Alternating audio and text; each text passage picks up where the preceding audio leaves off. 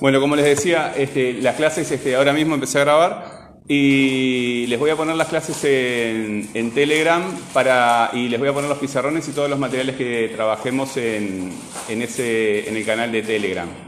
Este, para los que no tengan Telegram, eh, voy a poner de vuelta el, correo en el, en el pizarrón enseguida y tienen que escribir a ese correo para que yo les pase el link para poder entrar, porque por más que tengan la aplicación, no van a ver el canal porque este, es, secreto, ¿verdad? Solamente con el link que yo les doy este, pueden acceder. Siempre que me escriban, tienen que poner nombre, apellido y grupo, siempre, ¿verdad?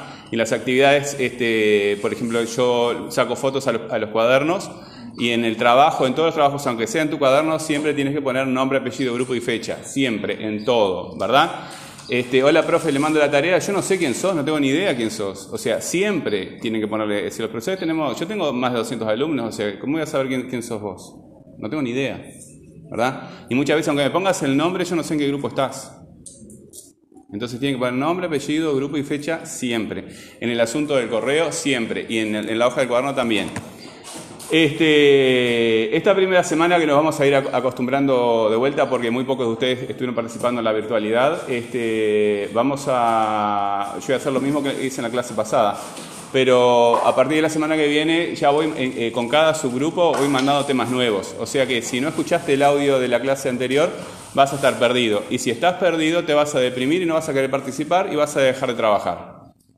Y eso implica que como tú no vas a trabajar porque estás deprimido, porque no entiendes nada, va a sacar examen, ¿verdad? Así que les conviene escuchar la clase anterior. Los que tengan problema para, este, para escuchar la clase anterior, como ustedes son seres sociales y se vinculan entre sí, tienen compañeros para preguntarles este, qué es lo que está pasando, qué lo están haciendo y presentar igual la tarea, ¿verdad? Eh, piensen que ustedes, este, para todas las tareas que no han presentado, hasta ahora tienen uno. Ahí está, muy bien, vamos a ver. Este, entonces, tienen que, eh, las clases anteriores, ahora te doy la palabra. Para todos los temas anteriores yo los borré del canal, ¿verdad? Y, vamos a empezar este, con temas nuevos ahora, ¿verdad?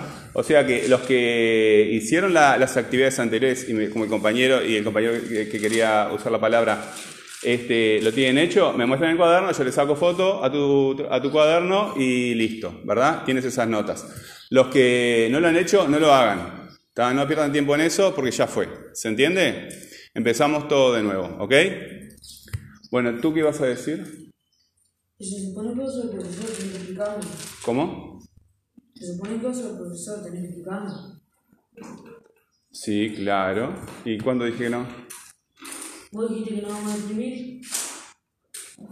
Eh, no, lo que yo dije es que si tú no vas siguiendo las clases, ¿verdad? Cuando llega la clase, tú no entiendes lo que está pasando, entonces te vas a sentir fuera de la clase, vas a dejar de participar, te vas a deprimir y eso va a, perjudicarte la nota porque vas a dejar de trabajar porque no estuviste eh, siguiendo la clase. Eso fue lo que yo dije. El razonamiento es mucho más largo. Si tú te mantienes al día, ¿verdad? Con las actividades, aunque no te toque venir, ¿verdad? Tú tienes que saber qué fue lo que se trabajó en la clase anterior, aunque no sea tu subgrupo. Esto de las, eh, que hicieron con la, las vamos a utilizar a, las, a las, computadoras, pero este, yo les aviso cuándo. Este, sí, eh, para los que no tengan celular o, este, o prefieren trabajar en computadora, pueden utilizar la computadora cuando las necesitemos, ¿está? ¿Las vas a llevar ahora? Bueno. Este, pero me parece que tendrías que quedarte porque si no yo voy a seguir con la clase y no me vas a escuchar. Eso tendrían que haberse, haber, haber seguido en, en, la clase anterior. Bueno. ¿Alguno de ustedes les gusta mirar series de televisión? ¿No? ¿No miran series? Pero saben lo que es una serie. ¿Saben? Alguna vez miraron lo que es una serie, ¿verdad? Este, Sí, me imagino que una serie es muy larga para ustedes, ¿no? Les gusta cosas más cortitas. Mira series. Pero todos saben, lo importante es que sepan este, que, es, una, que es una serie. Este, Vieron que al principio de, un capítulo en las series dice previamente en el capítulo anterior y te hacen un raconto, ¿verdad? Entonces tú estás viendo e, e, ese capítulo y lo estás relacionando, o las telenovelas, es lo mismo, ¿verdad? Que pasa es que telenovelas se le dice cuando es este en español y series cuando, se le- cuando están en inglés originalmente, ¿verdad? Aunque mucha gente los mira en... Este, yo les aconsejo que aunque pongan subtítulos, los escuchen en inglés, porque por lo menos están aprendiendo otro idioma. lo vas escuchando a ver cómo suena otro idioma. Este, es mejor. Eh, más allá de eso, eh, vieron que al principio, ¿verdad? Te pasan un resumen del capítulo anterior, de capítulos anteriores, para que tú puedas relacionar este, ese capítulo con los capítulos anteriores. Muchas veces los profesores hacemos lo mismo, ¿verdad? Eh, estamos trabajando en una clase y relacionamos esa clase. Por favor, eh, ¿te puedo pedir que te sientes un poquito eh, más, al fondo? Así, este, porque si no, este... No, no, siéntate allá al fondo si quieres, para que te sientes lejos, lejos, con distancia. Ahí está. Eh, pero llévate las cosas si quieres, porque te vas a quedar ahí. ¿Sabes una cosa? Eh, cambia la actitud, ya mismo. ¿Sí? Esa actitud es la más fuerte en ti porque estás, eh, es algo que se está repitiendo todo el tiempo. Y lo que se repite es lo más fuerte. Entonces vas a, tener que hacer un, un esfuerzo.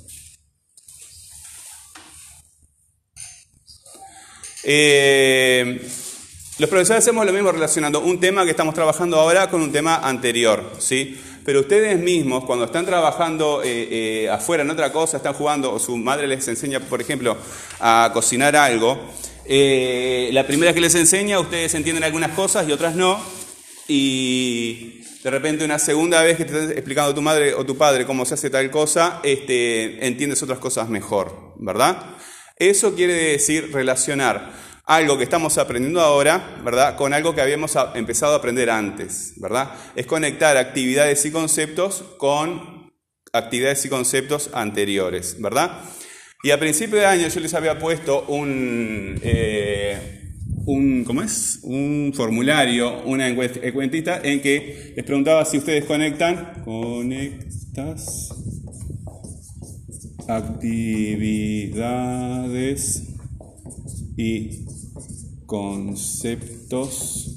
Vamos a poner un las acá, un artículo. Las actividades y conceptos anteriores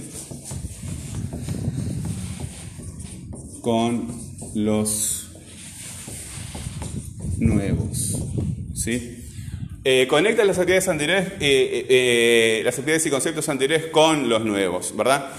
Eh, yo les voy a pedir, en aquel, este, formulario yo les pedía que podían sí o no y después que desarrollaran un pequeño texto.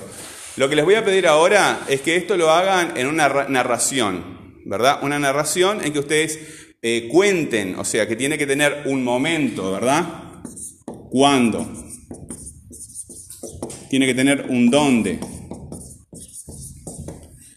Eh, en que les haya pasado eso, en que ustedes hayan conectado una actividad anterior, ¿verdad? Con la actividad que están realizando en ese momento. Por ejemplo, algo que no entendías bien, de repente estás haciéndolo de vuelta y lo... Ah, mira, era así, te das cuenta, ¿verdad? Eh, ese tipo de experiencia tiene que ser una experiencia real y le dan una forma de cuento, algo que les haya pasado a ustedes, ¿verdad?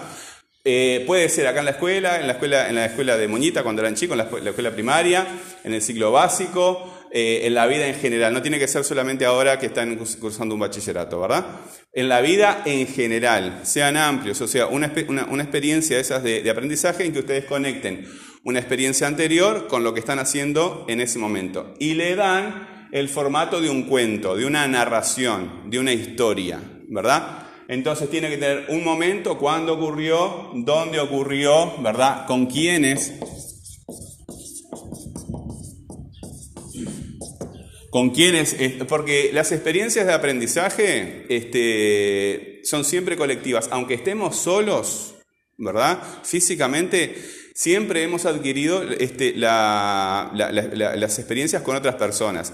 Siempre pongo el ejemplo de si alguien que nunca ha tenido una experiencia con un celular encuentra un celular en el medio del desierto, en medio de la selva, no sé, en cualquier lugar, de repente lo levanta, lo mira y no tiene ni idea de lo que es ni para qué sirve. ¿Por qué? Porque no has tenido una experiencia con otra persona en relación con esto, ¿verdad? Y lo más probable es que vaya con la gente que conoce, con su tribu, con su familia, con lo que sea, y vaya y pregunte, che, ¿qué es esto?